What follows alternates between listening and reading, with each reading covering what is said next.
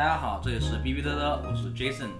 我是潘老师，我是小程，我是阿迪。上一期呢，我们聊了令人心动的 offer，然后也受到了很多朋友的好评。然后这一期呢，我们想接着再来聊一聊令人心动的 offer 后面几期发生的事情。因为在心心动的 offer 播出以后呢，然后就有了凡尔凡尔赛文学这个梗在网上又变得火了起来。然后包括后面的，我们也有讨论到，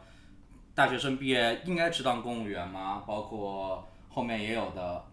HR 在和员工谈话的时候，有的人觉得 HR 的言论特别的高深，然后觉得这是一个很成熟的人力公关。但是呢，我们又有不同的看法，所以我们在这期的话，想和大家一起聊一聊。那么从第一个来，那到底什么是凡尔赛文学呢？有没有什么例子？对，就是这个百科上写说，凡尔赛文学的意思是，凡尔赛的意思是生活的高贵奢华，且想通过一些，不，我觉得它还是凡尔凡尔赛文学的意思，就是说生活的高贵奢华，且想通过一些反向的表述来不经意的透露出自己的优越生活的人。然后他写出一般用于调侃。然后最近火的这一次是因为有一个博主，然后她经常在写自己的老公有多爱她，然后基本用的就是这一类的语气，像什么给我送一个钥匙有什么用啊？要是像别人的男朋友送奶茶和汉堡就好了。钥匙能当饭吃吗？无语。他说的然后钥匙是一他说是是一个跑车钥匙。个跑车钥匙，或者是男朋友送了我一辆粉红色兰博基尼，颜色真是好丑哦，直男真的土，就是大概是这一类的，就是先抑后扬，明褒暗明贬暗褒，然后自问自答的文呃这种 post。这个很有意思。哎，好像是有个英文词也是有说这样的，是吧？对，有一个就是在呃国内的话，就是大家现在叫什么凡尔赛文学，然后美国这边的话，也是最近几年比较流行的一个词叫做 humble bragging。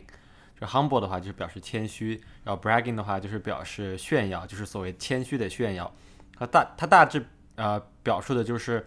有的人他实际上最终的目的是想想让别人炫耀自己，就是和别人不一样的这样高贵然后奢华的生活，但是在言语当中呢，他又不会说直接说，哎，你看我多有钱，我多厉害。实际上他会经常加入一些这种谦虚的成分，说，哎呀，我没有了，也就是那么一点点有钱了，就是呃这样的方式。然后这个的话也在这几年成为了就是从学术圈来说一个比较感兴趣的话题吧，就是大家就是从我们的直觉上来看呢，就是人们实际上好像相比于就是直截了当的那种就是炫耀的话，实际上人们更加讨厌这种就是带有谦虚成分的这种啊、就是所谓的凡尔赛文学式的这种呃浮夸的炫耀。对，其实凡尔赛文学说起来没有那么的直观，但是一说到这个 humble bragging，就好像你一下子就知道了，其实你是一个谦虚的吹牛，其实你这个主要还是以以吹牛为主，甚至是让人比单单的吹牛会更讨厌的，因为感觉你这个人虚伪。那你们生活中还有其他凡尔赛的例子吗？因为我觉得其实就是生活中是有很多这样说话的人的，只不过是一个程度多少。比如说你夸一个女生说你最近瘦了，很多女生就会说哎没有没有没有，我还比如说我还一百多斤，然后或者是说啊没有没有我还挺胖的，然后也会有有有人跟你说什么哎呀我一直想要增重增不了，增重好难。那这个其实有的时候的确是这个这个对方的烦恼啊，我觉得也有一个听众的这个关系。如果说所有人大家都是有兰博基尼的人，然后你说我老公给我买了辆兰博基尼，然后粉红色的好丑，可能他如果他面对的听众都是有兰博基尼的，是真的会考虑这个颜色是什么颜色，丑不丑。但是他可能写在朋友圈里是，我们这种没有兰博基尼的人就会觉得说什么说，你就应该喜大普奔才是。那那种就比如说像就之前学习的时候，有很多人就是就说哎呀没考好，但是结果拿 个一百分，这种算不算？是啊，就是因为你在和我说你没考好的时候，你也得考虑，就是我对于好的标准是什么，或者是正常人对于好的标准是什么。对，所以我说这个可能还是一个听众的问题。你说如果是班里的前三名互相聊天，第三名跟第一名说，哎，我没考好，我被扣了两分，那我觉得是合理的，因为他的确可能觉得自己能考，比如一百分，他考了九十八分，他觉得的确没有发挥出自己的最好。但如果他们班里倒数第一说，哎呀，我没考好，那不就是找抽吗？但我觉得是这样子的，这当你考到九十八分、九十九分的时候，你和一个九十分的人，你说你没考好，你都是过，或者一个九十分的人去自己说没考好，都觉得我都觉得是在扯淡，因为其实你考到九十分，你已经算是很高的分数了，你已经表示你能掌握了很多的知识了，然后你还要因为扣了几分就没考好，这不就是但是就是我觉得还是要考虑一个环境和自我，就是自己的那个期望值的原因。比如说像就是咱们这种，就是我跟潘老师就是经历过高考呀，然后国内高中这些，那他就是一分和一分中间是差着东西的。你这一分跟上一分比，可能就就调去另外一个学校，这些来讲说，那呃大家可能都是拿到呃百分之八十或百分之九十以上的成绩，可是，嗯，的确对他来讲，他就是没有考好，然后没有去到自己想要去的地方。你也不能去怪他，只是他可能把这个跟一个没有考上大学、考个大专的同学说，那个人会觉得说你就是找钱。我我还是我还是支持听众这个这个是谁是关键的。我觉得更多的实际上是看待于就是讲这个话的人，他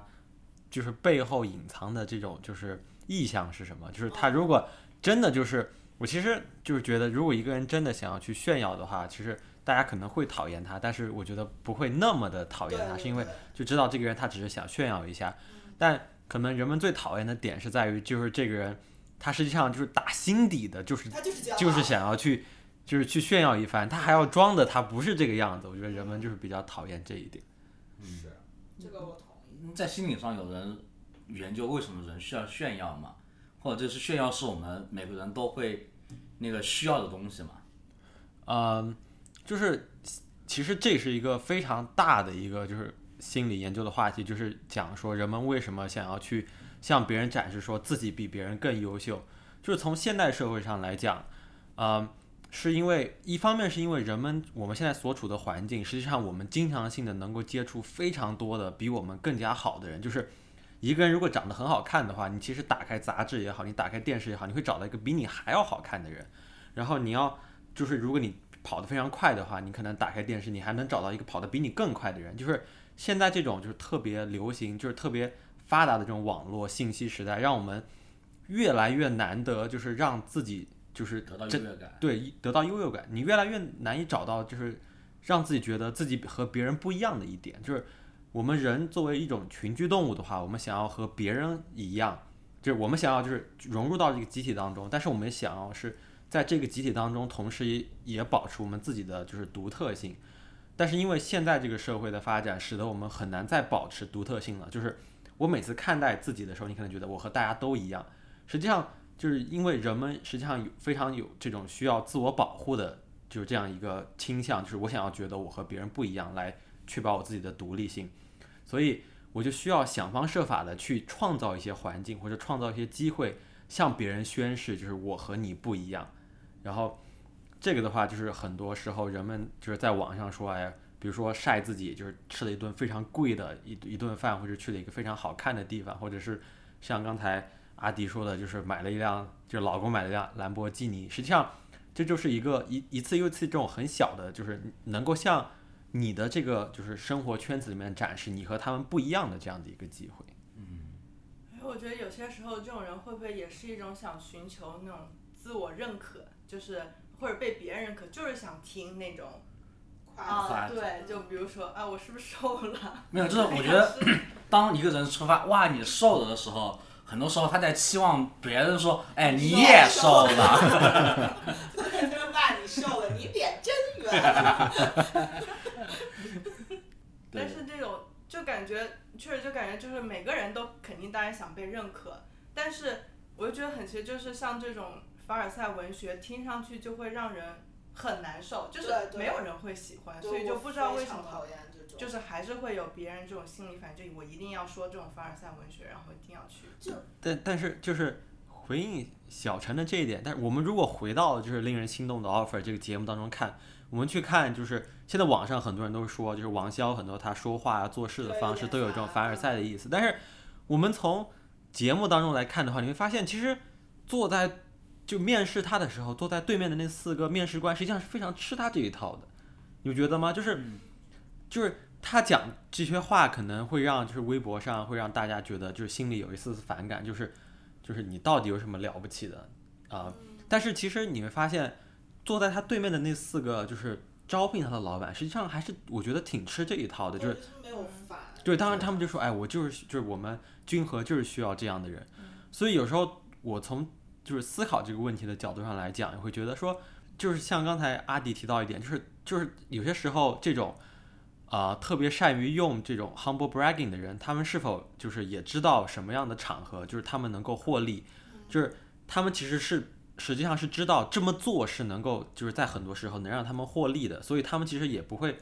在乎就是哎就是别的那些人就是到底有心里有多不爽，因为那样别人不爽实际上是不会影响他们的。对，但是只要他们能够确保就是在关键的场合这样能够起到作用就行。对，其实像潘老师说的，就是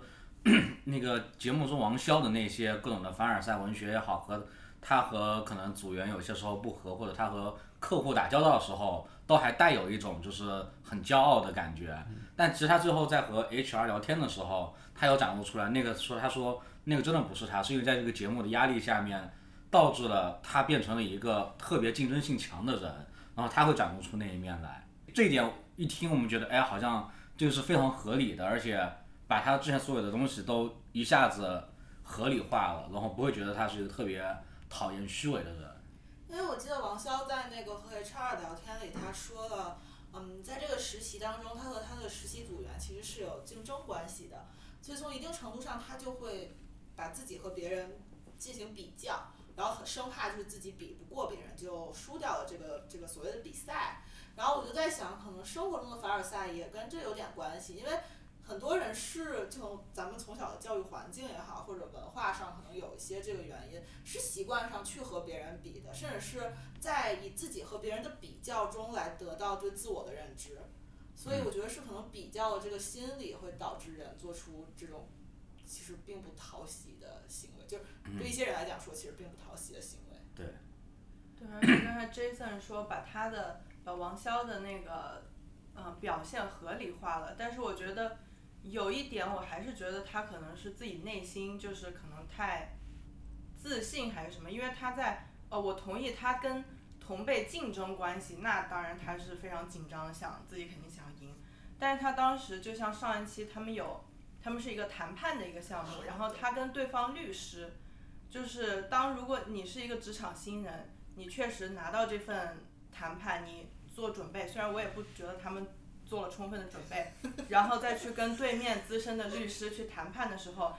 你的那些你就不能就是打断人家讲话，你也不能冲着别人说 no no no no no，在你自己没有再把你的法条检索成功的时候，你再对跟对方说就不停的打断他 no no no，我就觉得这个行为就是还是不能被合理化。对，我觉得这个是叫做不专业，就他不够在职场上不够 professional，他在沟通上不够专业的一个。对他，我觉得他是他，我还是觉得是他过于自信，骄傲，啊对，有有点过于骄傲，然后让他忽略了这些。因为他跟对方律师说，我们法学院的教授不是教的这个，对，啊对就我就很好笑那个。我觉得他非常的觉得他的法学院很棒，因为他的确是一个可能斯坦福法学院是有一个派系的，他们有一套自己的思维体系，所以他会为此觉得很骄傲这些东西。但其实，在外界看来，就是没有人在乎你到底有没有哪一个派系出来的，我只敢担心你现在和我谈这个东西，我的利益是不是被你侵犯了。因为我觉得可能是实用和学术的 差别，因为因为比如说像呃，就咱们看那些那个搞笑图账号会知道，就是好像投行里那种从第一年的 analyst 做到 associate 了，做到第二级的人，会非常看不起那个 MBA 直接被招进来，因为 MBA 被招进来直接是做 associate 的人，他就会觉得你学这些东西，但是实际上这些东西你都不会，然后我实操的东西你都不会，所以我觉得对方律师看王潇其实可能也是这个心态，就是啊，你的学校当然非常好，但是实际的法律你到底懂什么？就是、嗯就是你没有实践经验。对这种所以我就想问一下潘老师，不知道就是因为我觉得他可能是因为他这个个性就比较呃过于自信呐、或者对自己也可能是自己还没有看出来，那是不是就是这一类人可能会更多的想去 humble bragging，或者是得从另外一方面也得到想要听别人对他的称赞。就我觉得是不是这一类人会更嗯，我觉得就是从自信的角度上来说的话，其实呃，一个人非常自信的话，就表示他一般情况下就是自信这个东西和其他的一些性格特征是有很强的就是关联的。就比如说一个人的自尊心啊，还有一个人的啊、一些自我认知啊，就是一些这些东西，就是往往特别自信的人实际上是不需要别人就是站出来给他就是一些就是赞扬什么的。就比如说我如果我觉得我是一个有非常高的自信的人，往往意味着我有很高的就是自尊心嘛。就是我觉得我知道我在干什么，我也不需要去别人来认可我，然后让我有自己一个很好的这种积极的这种自自我认知。往往实际上是一个对自己不太确定的人，啊、在这里就是我觉得就是很多时候人们往往特别想要就是展现自己凡尔赛的一面，因为我我觉得我们在生活中，其实我们认识到。就是我们知道这世界上有很多很多，就真的特别有钱的人，就是他真的能够，比如说钱包一掏洒洒水，然后他就能买买个十几辆的兰博基尼。这样的人他往往是不炫的。对，我实际上是觉得，往往一个人他处于一个这种不太确定的阶段，就是他其实确实有一定的财富，但他又不是这种佼佼者，或者说一个人就像这个节目里，就是一个人他可能有一定的这样学术水平，但他又不是一个非常厉害的人，往往他就需要这种就是甩出一些就是。像一些线索一样的，让别人就是跟遵遵循这个线索，然后去，啊、去就是稍微捧一捧他，然后让他获得这种就是自我安慰或者这种感觉。那就很很像是前段时间出来的拼团的那帮名媛了。他们其实并不是有钱有资本，但是他们需要通过这些拼团去各种下午茶的方式，然后才在朋友圈里面展示一下，来获得别人的认可。嗯我有一个问题，嗯就是我在想，就是谦虚的炫耀反面可能是可能是高调的炫耀，对高调的炫耀耍贱的炫耀。对。但是我坐在这里乍一想，好像另外两个就是没有那么令人讨厌。那我觉得就比如说像撒贝宁说那个啊，我没有考过高考，北大保送，你不觉得他烦？你觉得他挺可爱的？但他其实那个也是有一点点凡尔赛的味道，你不觉得吗？对他是凡尔赛，但是就但是配合他的嗯表情和动作那种，对对对就，是嗯，你的 deliver 的方法。对，渐渐的你就觉得哦，他是在拿这个开玩笑，或者是说，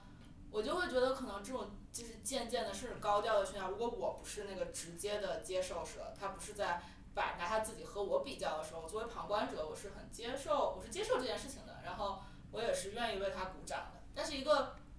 谦虚的炫耀的时候，就会让你作为旁观者不能接受，就有一种那种就是负负得正啊，这是一个负正就就是就是负了。但我觉得是因为人本身就讨厌伪善，但谦虚的炫耀就是一种伪善的东西。嗯。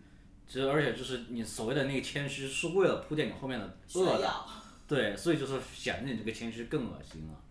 是对，实际上就有点像人们撒谎的时候，就比如说你真正讲了，你真正撒了一个谎，可能人们就觉得啊，你你就是个骗子。然后，但是往往我们生活中有另外一种人，就是，就比如说，嗯，他们撒谎的方式实际上是去隐藏了一些信息，嗯，就是英语上叫 pottering，我不知道他，我怎么样找一个例子，就是你大概懂我的意思吗？就是有的人他不是真真正正的去撒一个谎，他实际上是在隐藏一些。他实际上是讲了一个事实，但是但这个事但是这个事实和和这个没有太大的关联，啊对，你你问一个人，比如说这这一对 couple，然后一个人问另外一个人，你有没有 cheating，你有没有出轨？嗯然后那个人说我爱你我没有见我的前女友们，或者那个人说我爱你，对 对对对对，说的是真话，还是没有见前女友有没有？对对对对对对对对对对对。对对，就是这个，就是说你你就是就像刚才阿迪说的，就是你是否就是呃做过就是对你伴侣不忠的事情，你就说哎我非常爱我的伴侣，对，然后其实上这句话想要传达的意思就是你好像在回答别人说你没有，但是做事实上这个东西没有直接回答这个问题，然后往往就是真相出来的时候，人们会在更加痛恨后面这种情况，对。嗯，是哎，好有趣哦，人的心理。啊那就除了凡尔赛之外呢，其实令人心动的 offer 当中的第一集，然后也出现了一个问题，就是当面试官问他要不要去啊，就是想要律师事务所嘛，然后他回答了，他也有在准备考，也有准备考过考上了他已经考考上了公公务员务员。对，然后这也是现在大家社会上讨论比较火的，就是名校毕业生毕业出来后，他该考公务员吗？还是他应该去给做一些对社会更有意义的事情？这边补充两个两个例子，就是因为的确说今年，其实近几年大家是把它分成一个九五后和九零后、八零后。就八零后、九零后的大学生呢，其实很多是选择毕业之后，呃，进行创业或者进进到私人企业、外企业进行工作的。然后可能对于这种名校的大学生，他们首选的路径还是呃，比如说呃，进然后华好的公司啊，像华为这种，然后或者是，出国啊、考研这些选择。但是说在九零后、九五后的毕业生里呢？大家名校毕业生更倾向于的是考公务员，就是和进私企、进外企创业相比，大家会喜想要进到体制内的人变得更多了。然后就我看了一些文章，就开始提出了这个问题，说大家比如说为什么做这个转变，然后更引申的就到了这个名校非常精英的高等教育，它之后出来的人到底到底在做什么，到底应该做什么，或者这个应该打引号吧，因为我觉得就是也没有什么应该。嗯。我实际上是一直以来都特别支持，就受过高等教育的人去做，就是这种公务员这样的角色，是因为是因为很多年以来，我特别感兴趣的一点就是，就是一个企业也好，或者一个集体也好，或者是一个政府部门或者一个国家也好，是如何制定政策的。其实很很多年以来，很多时候我们就是有一些集体做做政策的时候，往往是基于一个人的直觉。就比如说，基于某一个就是特别有影响力的，就是领导呀之类的直觉，说说，哎，我觉得这件事情感觉好像对，然后我就我们我们所有人就一块去做了，对吧？但是，就是，嗯，而教育给人带来的，我觉得一个很关键的点就是，特特别是受过一些，比如说特别这种逻辑就是训练的这样的人，他会思考的一个问题就是，OK，这个事情听就是这个政策听起来好像就是从。直觉的层面听起来好像有用，但是我们需要更严谨的一些测试。就比如说，我在一个地方做一个试点，然后收集一些数据，然后通过数据来做一些比较理性的分析，然后通过这样的方式来看一个政策到底有没有用。我觉得，就是受过教育的这群人去做公务员的时候，啊，我不是说每一个人都能带入这样的这种这样一个思考，但是很多这样的人进去到这个领域当中之后。他们能够带来一些改变，就是能够运用一些更加基于这种就是数据的，然后更加基于这种啊理性而不是人的这种思考去做一些政策，然后这样的话，往往政策会比之前会更加的，我觉得会好一些。嗯，对，潘老师这个说的是，你是说大学毕业以后去进公务员，但是其实你看到，如果在美国的这些政府机关，其实很多的。公务员，我们说说美国公务员，他们很多其实是毕业以后，他们在企业从事过很长一段时间的这些行业的经历以后，他们再到了政府以后，去通过他们的行业的这些经验，然后来制定东西。我觉得这不会是更好吗？因为如果你一个大学生毕业出来以后，你学学了一套理论去做事情，好像不更像是我们现在在干的事情吗？啊，对对对。我我承认，就是如果你在一个，就是你刚才比较的情况是，就是大学生毕业之后，呃，相比于大学生在一个行业里面毕业之后，再进入就是呃就是这种政府职能机构，我做的比较是大学生和非大学生进入到这种呃政府职能机构，我当然就是从之前提出来那个问题，我当然觉得肯定是大学生进入到职能这种政府职能机构更加好一些，因为他们会有一些思维上的不同。对，的确是好像，因为国内我们看到的大部分的这个趋势是在政府部门干了很长一段时间以后，再入职到企业，而很少看到有从企业干到很大以后，然后再回归政府的这样的一个行为，或者这这样的一个趋势。对。我有一个好奇心，因为在心动的 offer 里面，女生这种情况比较多，管你是不是名校毕业，女生这种被家里说啊，你去当公务员，考公务员什么比较好。男生会不会，就是国内男生就是家庭会不会跟男生说，哎呀，那你也去考个公务员？我觉得是看家庭对孩子的期望程度。如果是家庭期望孩子好好的活着、稳定的生活，那肯定是希望他去找个公务员是最安全、最把稳的。但是可能，如果这个家庭本身就已经有很多的积蓄，然后家里面的各种东西都不用担心，那我会鼓励你可能出去创业去，我会你自己做一个什么。比较冒险的东西，因为那样可能高风险，但是也可能会伴随着高回报，但是这个风险又是家里面可以承担的。但是很多从普通家庭来说，其实我们是不能承担太多的这种风险的，比如说做生意也好，去私企可能哪天突然公司倒闭这样的事情发生，又失业了，那可能去一个政府的机关工作会相对能更稳定一些。但从大体上来说，我觉得还是有一个性别差异的。就是我觉得，就是至少在我们就是所处的文化下面，其实就是很多时候，呃，家长都会或多或少的会去鼓励，就是比如说你什么好男儿闯闯四方呀，然后你应该多去一些地方，然后多看看不同的事物，多尝试不一样的东西。然后相对于女孩子来说，可能至少就是我我的父辈，就父母这一辈的人，他们可能更多的是说，哎，你应该找一个什么啊、老师啊，然后公务员这样的所谓正经工作，就是这句话这这四个词实际上实际上就是从实际上是从我就是自己家里这边听到的一个词，实际上我就是和我的意识就特别的相冲。但是就但是很多人就是家里的很多人就去都会支持这这个东西，所以我觉得可能就是这就是一个文化上根深蒂固，就是对男女的期望的不同。对，但的确还是有看家庭和各种东西不同，因为像我家里面，我有表哥是在国外受过特别高的教育，而且就是真的是世界顶级名校出来，顶级专业，但是可能父母的意愿还是让孩子回到自己的身边，回到那种有可能二三线城市。然后去做一个可能相对离家近，然后没有那么累的一个工作，嗯，其实也是一个每个家庭不一样的一个对，判断我。觉得也看这个父母对可能风险的预料程度和他对可能今后儿女和他养老之间关系的这个考量，因为我是之前听了一个那个社社会学教授在讲这个中国的这个养老模式的问题。他就说，可能中国很多父母会就是限制，呃，也不是说限制吧，就是会干预子女的一些选择啊，会提一些建议，是因为就是现在大部分子女的生活和父母之间联系还是比较大的，可能嗯你呃就子女后面生孩子啊什么的，是的确需要父母去照顾，然后买房可能父母要要投要投一点钱这一类的，所以对于父母们来说，就是就是他们养老的风险其实有一部分是系在子女这儿的。所以，如果子女的工作是一个不那么稳定的工作，可能会直接影响他的养老质量的时候，他会觉得说，就是为自己考量，我也需要你的工作更稳定。然后，或者是说，当比如子女距离自己关系很远的时候，那就是这对父母来讲风险也变大了。所以，我会觉得说，可能也和这个相关。嗯，我觉得这是一个很好的点。其实是和父母当下的这个对养老的预期是有很大的关系的。如果我可能预期我的养老需要孩子的帮助，那孩子在我的身边可能会是一个最好的选择。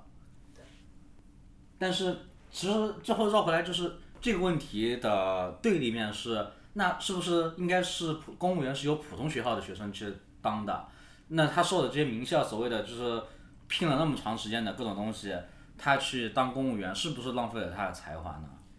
这我觉得这里还有一点，是因为现在很多地方招到一个名校生是他的业绩指标，比如说像一些高中，如果我有招到今年招到一个老师，他是北大数学毕业的，数学系毕业的，对于我这个高中来讲是很天才的事。那对于这个校长来说，可能他身边有五个很会讲课的师范学校的学生，和这一个可能相对沟通能力没有那么好的名校数学系的学生，他都会更偏向于选择这个。实际上是我看过一篇访谈，然后上面他讲说，这个名校学生可能去应聘一些，比如深圳的高中的中小学的老师啊，然后或者是一个相对基层的二线城市杭州余杭区的一个那种嗯，可能区里的一个职位的时候，他甚至不需要经过很繁杂的面试，他到面试，人家看到他的简历就说，哦，就很很开心你能来我们这里面试，然后可能他得到的机会也会多一点，就是。我觉得这个现象很神奇，这也不神奇，就是它是一个相辅相成的。因为这些公务员机构对名校生的这个偏爱，会让很多人选择这一条相对更简单的路，在求职这件事情上来说。那么我们接下来想聊一聊的呢，是在最新的一期《心动的 offer》当中，HR 会找了几个啊、成绩比较落后的学生，然后去谈话去，然后这这些的话术呢，在他们看来，在国内很多的这些宣传里面看来是说这个 HR 真的是资深老练，然后很会说这些话。但是呢，我们也有不同的看法，然后会觉得这些好像这个 HR 他越职了，他做的不是他自己本职该做的事情，然后有些话他也不是一个做 HR 能够让员工更好的改变的一个一些话语。那我们先来听一听这个 HR 说了些什么话吧。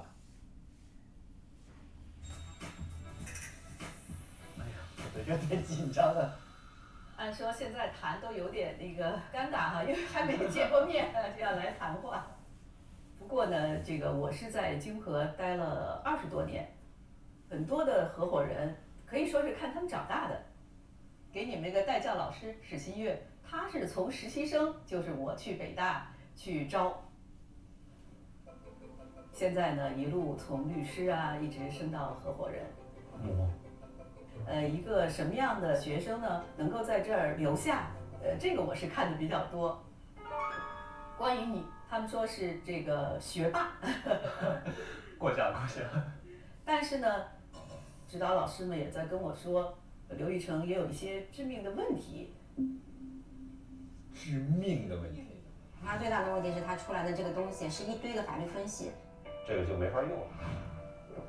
你是学霸型，就觉得这东西我一定要写成洋洋洒洒的一篇论文，这个就是你的一个定向思维。来到律所都是从零做起，你也知道职场很残酷，实习生呢最终要留下呢，呃也不是那么容易，关键还是要加油，否则的话呢，我们的学霸呢也有可能会被淘汰。直接说淘汰。笑着说的，用笑着说最吓人。好的，那刚刚这一段 HR 找人的谈话是挺有意思的。开头是以一个说了一个他们的老大，其实是他看着长起来的，就直接来了个下马威，就告诉我说我在这里是有很多年的这些关系的，然后我说的啥东很多东西是有历史的印证的。我的经验是在这里是是有话语权的。对我感觉他实际上更像是在说服他自己，实际上他是有足够的，就是 credibility，就是他有足够的那种，就是权权威和这或者是信用程度来发表他来支持他接下来要说的话吧。我觉得就是我看完就是他发言的每一段之后，就让我想起了就是。本科的时候，当初刚上就是工业组织心理学的时候，讲到的一个，就是现在很多公司都面临的一个问题，就是很多公司都不太清楚，就是人力资源这个部门在公司里面到底起到一个什么样的作用。就很多人就觉得，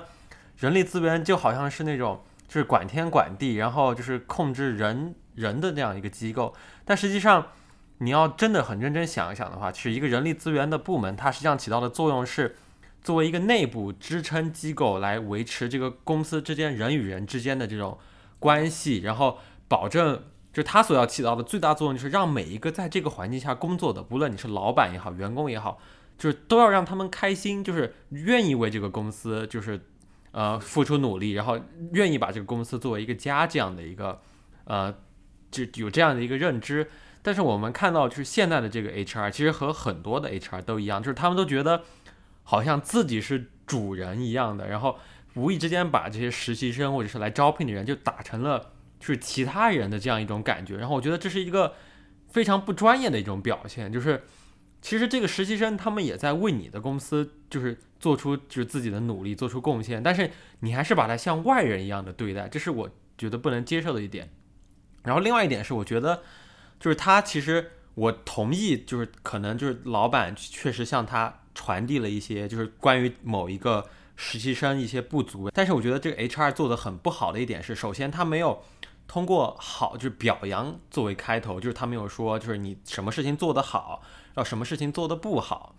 就是他他都是说什么啊，大家觉得你是学霸，然后是嘲讽开头，对，哎，学霸，对，大家都是你觉得你是学霸，然后后来就是你，但是你有一些致命的问题，但是。你又不具体的指出来什么东西做得好，什么东西做得不好，这样相当于你你在给工作人员，就是你在给你的员工留下一个非常模糊的印象，然后人脑是无法接受这种非常模糊的印象的，你只会让一个本来可能会做出很多努力的一个员工，就是就是就是迷失在那种就是对自我的就那种怀疑过程当中。我觉得这不是一个 HR 该做的事情。你实际上作为一个 HR，你就应该首先说你什么事情做得好，什么事情做得不好，我们之后希望你在什么事情上有所提升。如果没有所提升的话，就是你可能要离开律所。但是如果你有提升的话，我们觉得就是我们欢迎你这样的人，就是你要把事情讲得很清楚，而不是这样就是模棱两可，就讲的我让我觉得非常不舒服，你知道吗？就他沟通了一堆，但是没有一个东西是在点子上，就是真正能实打实的改进，然后过了。就是你没有，就好像美国像像大学上课的时候评分会有个 rubric，、就是你哪些哪些东西你打分的标准，标准只要和达到了我就给你分，没达到我就让你走。我觉得这这样才是一个最好的 HR 沟通方式。我觉得就是首先对潘老师那个，就是他像对待外人一样。首先就是我觉得就是因为他们现在还是在竞争这个进入军和这个真正实习生的这个阶段，所以我觉得可能他这个态度，我觉得是还 OK 的，就是他毕竟还没有在运，他是在审视一个竞选人，看有没有资格进入军和，所以我觉得他这个严谨的态度其实是。在我这里是 OK 的，虽然我我也同意，就是他有一些言语啊或者不好，然后再就是没有点名，我自己之前也是觉得，哦，你为什么就这样一通批没有指出来？但也有可能是，可能还是节目的效果，因为节目它当中它节选了，可能听众朋友们可能听不太清楚，但是它节选了当中就是代教律师对他第一份作业的评价，就他们其实当初第一第一封那个呃第一个实习项目，它是给客户的一封信。那么其实，在律师当中，给客户的一封信和给你代教律师的一些呃检索法条分析，其实两个两个风格其实完全不一样的。所以我觉得他们可能就代教律师他们所说的，那他这第一份东西完全不能用，那肯定是完全不能给客户看，因为他写的完全全部是法条分析，所以他可能人事部经理他可能就说的这个就是可能学霸不太会变通。所以就是他提的建议，我觉得就是在律师上面还是中肯的，但是我就我我也非常同意你们就说的，就是可能语言上面呀，因为比较带讽刺的笑啊，嗯、就学霸这个词念的可能比较那个，所以，呃，我这里还是帮他翻盘一下，就是那个点确确实是好点，因为我首先还是觉得说这个 feedback 不应该是 HR 给，不应该是呃人事给，是他的代教律师给，或者说所有代教律师一起给你一个反馈，比较合理。另外一点，我觉得他做的不清晰的是，他指出了问题，比如说他指出了这个这位学霸的问题，或者他后面指出了这个这个徐泽连这些人的问题，但是他更有对于我来看，就是他更像是我攻击你这个人，而不是说我来告诉你这个职位需要什么。我觉得其实大可以说，因为我们我们所喜我们所需要这样这样这样的律师，然后可能你现在有这个问题，或者我觉得如果你能更做到这一点，就更符合这个职位的需求。那你作为一个呃，就是呃就呃实习生也好，或者你要申请这个职位的人也好，你就很清晰自己的点是哪儿。甚至我们退一步说，如果这个实习生很有自信，或者对自己的能力很有信心，然后觉得我不喜欢你们这个要求，我也可以走。我觉得这就就是一个公平的对话，这是我要的，你能不能给，对吧？但是他现在这个说法让我觉得，OK，你说过我这个问题，so so what？对啊，对，很同意。这其实我就是觉得支持阿迪的点就在于，啊、这些这样的回复，每个工作状况的回复不应该是由 HR 来给的，而是由你的直接的顶头上司、你的和你带你的人来给你的这些所有的这些啊、反馈，因为这些人才是他你每天工作的人，然后他知道你在干什么活，然后你是你是什么样的一个水平，然后再一个呢就是 HR，像就是小陈说，他虽然是个 intern 在这里，然后啊是一个实习生在这个地方，然后那他可能是 HR 是需要可能在未来是选择录不录取这个实习生的。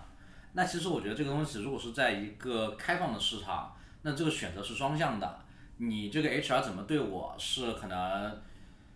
呃，我也会有我的评价。如果你们这个公司的整个文化氛围就是这样的一个说鬼话的一个文化氛围，那我就我作为如果我有选择的话，我就留在你们公司上班。这是一个很有这个，就是如果是一个开放的市场啊，虽然是你 HR 可能也来考量我到底是不是符合你们公司，那我我作为一个入职的人也得考量你们公司是不是一个适合我的，因为我就是前两天看到我们公司被评到了，就是吹个牛啊，全美排名第十五的 intern 喜欢实习的地方，然后我觉得我们公司他们对实习生简直就是供着跟爹似的，就是工资如果算上加班的话是比我们就是头一两年或者第三年的人都要高的，是按时薪来算，因为他们真的就是拿时薪的那些人，然后在我们的忙季，他们有各种各样的娱乐活动，然后会带他们出去做各样的放松什么，然后 HR 对他们的关照是无微不至的，我们可能只会在这个做事的时候给他们提点小意见啊，你以后如果要入职的话，可能做这一点这一点会可能更好一点。然后我见过好的实习生，真的是每一周来跟我们预约一次谈话，就是谈五分钟，他这周表现怎么样，然后下一周可能什么表现的地方。我觉得这样才是一个比较良性的一个循环。就是 HR 可能会也会招到很好的学生，好的学生也会继续来选择这样的公司。我觉得刚刚听大家说，就是大家都在说专业性上的问题，然后我非常同意，就是应该是代教律师，这样让我也联想也也联想到，就是在这期节目里面，人事多半给他们评价的是他们性格上面的一些问题。嗯，那么，确实这个他们确实是非常就是语言上非常不对，但是其实我觉得他这个角度其实是他看人的角度其实 OK 的，人事他要招一些人，就像我们之前那一期我们讲呃面试，还有其他那一期大家也可以去听一下，我们有讲那个 behavior interview。其实有些时候我觉得就是像人文这种，其实他也是会看你。这个性格呀和你这个品质呀，是不是有适合他们？当然我也承认是双向双向选择。那么公司也会去考量你这个性格或者这个人到底是不是在这个公司适不适合会接纳你什么之类的。所以我觉得人事确实他确实专业方面缺乏，但他确实也是要考虑一下这个人的性格呀，或者是呃待人处事的方式。但我觉得他说话的方式不好。因为之后大家如果看这期节目会知道，他点评曲泽林是个阳光的男孩儿。其实我觉得律师其实跟人打交道其实是需要阳光，你是需要开朗，这样不然你怎么让跟客户交流或者跟其他人交流？但我觉得他是把他说的太绝对，他说的就是让我们觉得曲泽林就完全不适合当律师。但其实他这个年龄，我觉得经过之后培训，他是会注意到自己。语言措辞啊，待人接物啊，那么其实他是可以，就是怎么说是被磨练吧，被训练出来的。反而他这个语言措辞，反而就觉得哦，你现在这样不假思索的说出来就是个错误。但其实像他这个年纪，九五九六年，现在不都这样吗？刚刚出来，所以我觉得他可能考量是对的，但是确实说话，我还是觉得他说话不太好。对啊，我不同意的点，我觉得他考量也不是对的，对就是我也不同意这个点 我觉得就是首先他没有专业的资质啊，他就就是你说他说排开了专业资质，不 OK 但是就是我还是觉得，我是在招这个职位的人，所以你的我需要一个什么性格适合这个职位和这个公司所需要的东西相匹配的。就是我觉得 HR 只能说你可能这个性格特征和这个职位需求的一个特点，现在有不同的地方，我帮你点出来。甚至我还是觉得这个事情是你的老板来进行就是评估的。但是如果就是说到，就是单单的我来评价你的性格，就是我觉得 HR 没有这个角，就是 position 来做这件事。我说的性格是他一方面的考量，首先他没有专业知识，确实律师是要专就是考量专业知识，但是他如果是看一封简历过了之后，真正面试，就像我说那些 behavior interview，其实很多也是看你这个人跟人待人接物。那么我 HR 招进来了之后，也会考虑，那你这个人对我们其他工作员工，你是不是个很好打交道的人？你是不是能够融入我们？我们是不是能够，就是你是不是一个，就是能够在我们这个公司跟其他员工沟通好、好相处、好交流的一个人？对就我我你会是有这种考虑，但我不说是完全是单方面的考虑性格，对，也不是说要让他把性格跟他的职业吻合化，是他的性格跟他其他的公司环境啊，跟员工接触啊，会不会比较对 OK？我同意，就是小陈的观点是说，就是你确实要招一个能和，就是能成为这个团体中的一个人，就是你不能说这个人他就是一个，就是一个非常恶毒，然后非常说话非常难听的人，然后你还把他招进来，呃，我是觉得这个 HR 就是他不能够做就是这方面的，就是他至少不能做一个很客观的判断，是因为首先第一点他没有和其中的任何一个人长时间的相处过，就是他不知道这群人到底长什么样子。然后另外一点就是，我觉得 HR 他本身也没有一个很好的，就是他自身，我我不知道他是之前是什么样的背景哈，但我觉得他没有就是有那种很好的资质去证明他能够。就是很好的去稳，就是非常好的去评判一个人的性格到底是什么样子的。我至少我不说他完全没有这样的能力，但我至少怀疑他有一个非常客观和准确能够判断这个人的能力。就是至少我至少觉得他对其中某几个人的就是评论是不是那么准确的，对吧？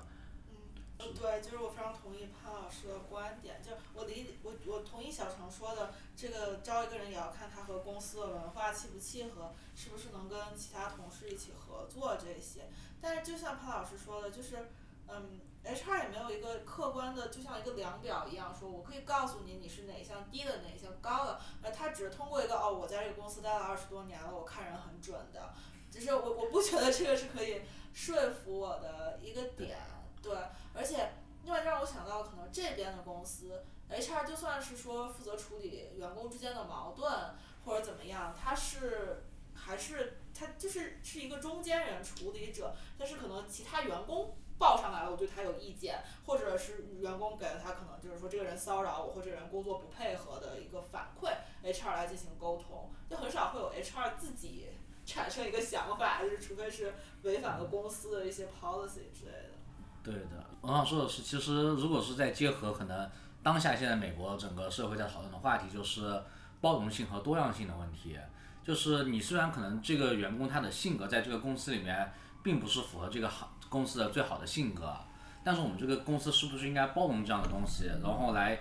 让这个公司充满更多样性的性格在这个公司里面，才能导致这个公司的发展可能是一个更全面的发展。因为我其实我有过同事，就是因为我做如果是做那个审计或者是做会计师事务所的话，他们一般都会要说这个人要特别能吹，特别能逼逼，然后能够啥都聊得起来的。但我真的碰到一个同事，啥话都不说，他我和他在一个村子里面工作，可能一周我们每天说的话就是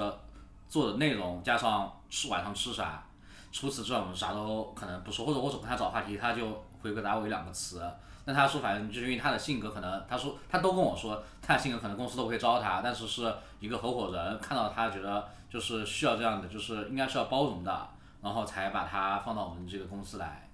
然后我们这个组甚至是放到了一个很偏保守思想的一个城城镇，那个城镇里面的人，他们老板都觉得那边的客户会觉得女性不能做事情，外外籍人不能做太多啥啥事情，甚至直接跟我们合伙人说，所以我们合伙人就直接放了两个最女性，然后加上一个可能中国中国人过去这个客户上，就是要证明给他们看，其实多样性是存在的。我知道，但是就我们刚刚大家说，就是确实他可能没有资格去指摘那个个性，但是你们说的个性，我觉得太广泛。他现在评论的是一个律师的标准，以他前几项作业和项目和对待同级对待呃客户的一个标准。对，但是是公司会有一套标准，就是像我们是有一套标准，就是你作为一个什么样的级别，你不能跟客户提什么样的意见，你不能跟客户说什么样的东西，然后这我们都是有。我们这就一个级别，律师和客户。对，就是我觉得可能更好的方法是，他告诉这个人，可能作为律师，你呃你的这个位置说话可能要更小心一点，有一些什么问题不太好和客户聊，甚至更好的是，可能他们内部有一个手册，说我们面对客户有大概这样的几个几个标准、几个准则，这是我们内部的 policy，是我们的那个 SOP，就是标标准流程，你要照着这个流程和客户沟通。那我觉得可能我作为员工就很清楚的知道我要做什么，我错在哪儿。他他这样说，可能有一部分他就觉得，哦，那我可能是不是我开朗不对，是不是我有的时候没大没小不对？他可能最后认识不到，说我要改的问题是，我要面对客户好好说话。对就对对，因为他之前那个学霸方面，他其实确实是他有点不变通，就是针对客户的信，他是还是写给了像哦，我要写给我的代销律师给你法律分析，而不是真的给我客户解决问题。那么他就这个人事他就直接上升到哦，是因为你学霸，是因为你这个性格里面是就是好学，但是其实不是这样的。对。我最后嘲讽他一句，就当时开门见山的说。什么？你们律就是你们的代就是实习律代教律师是吧？代教律师史新月就是我当时去北大招的，他的潜意识就是说，你看这个人是我当时没有没有，是我当时看的最好，我就是当时是我看中的。你看他现在成了合伙人，那我的问题是说，当时你还有多少个你觉得非常看好的人，他们最后没有成为合伙人呢？对啊。我幸存者偏差。对。我就觉得，就 HR 也是一个工作，律师也是一个工作。他是这个职位的人，不代表就是他就这就有了这些东西。他只是，他就只是做他职位的事情而已。然后这个职位，他有一些事情就是不该做的，就不应该做。或者不该说的话，或者怎么样方式说话。HR 应该有一个行为准则。应该像。同意，就 HR 一零一可能没有考过。对。因为像比如说在那个律师事务所里面，律师是这个事务所的资产，它是所谓的资产，就是是给就是收入 revenue generating 的这个部门。那 HR 你是应该是个 support 部门，你不应该去干涉他的